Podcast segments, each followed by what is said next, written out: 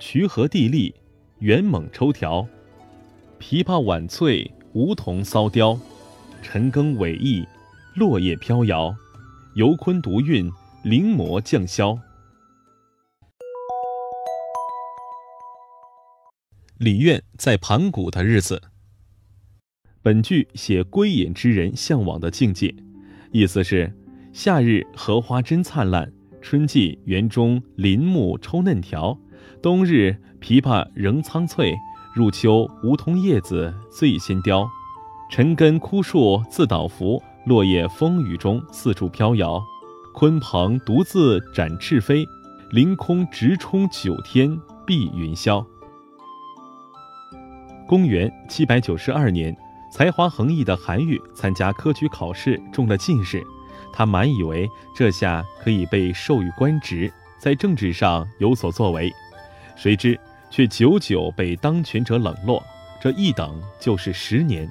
九年后的一天，韩愈还在京城长安寓所等候安排，心情很郁闷。退之，我回来看你了。伴随着爽朗的笑声。进来一位中年男子，他就是韩愈的好友李愿，一直在太行山里一个叫盘古的地方过着隐居生活。老伙计，快说说盘古的情况啊！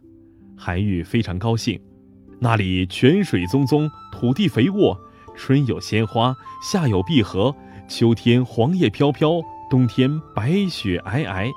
抬头远望，时不时有雄鹰在蓝天翱翔。李渊娓娓道来：“真美啊！”韩愈好像沉醉其中。那个地方人多不多？可以说人迹罕至啊！你想想，盘古地处大山之中，曲曲折折，地势险阻，谁愿意去呀？清静的很呐。李愿继续说：“我开了一小块地，种了些瓜果菜蔬，自用绰绰有余。”有兴致的话，我常常一人爬到山上登高远眺，顺便采摘点野果。天气炎热的时候，就整日坐在大树下乘凉，或者跳到清凉的泉水里美美的洗个澡，或者坐在水边钓钓鱼，沿着泉水散散步。每天起居无时，无丝竹之乱耳，无案牍之劳形，可谓天高皇帝远，独自任逍遥。我也真想喂宝马，驾上车，跟你一道去盘古啊！李渊的一番话说得韩愈心驰神往。第二天，李渊要走了，韩愈亲自为他斟酒饯行，并挥笔写了一篇传世美文《送李渊归盘古序》，辛辣地嘲讽了当时社会上名利之徒的丑恶行径，表达了自己对隐逸之士的赞美之情。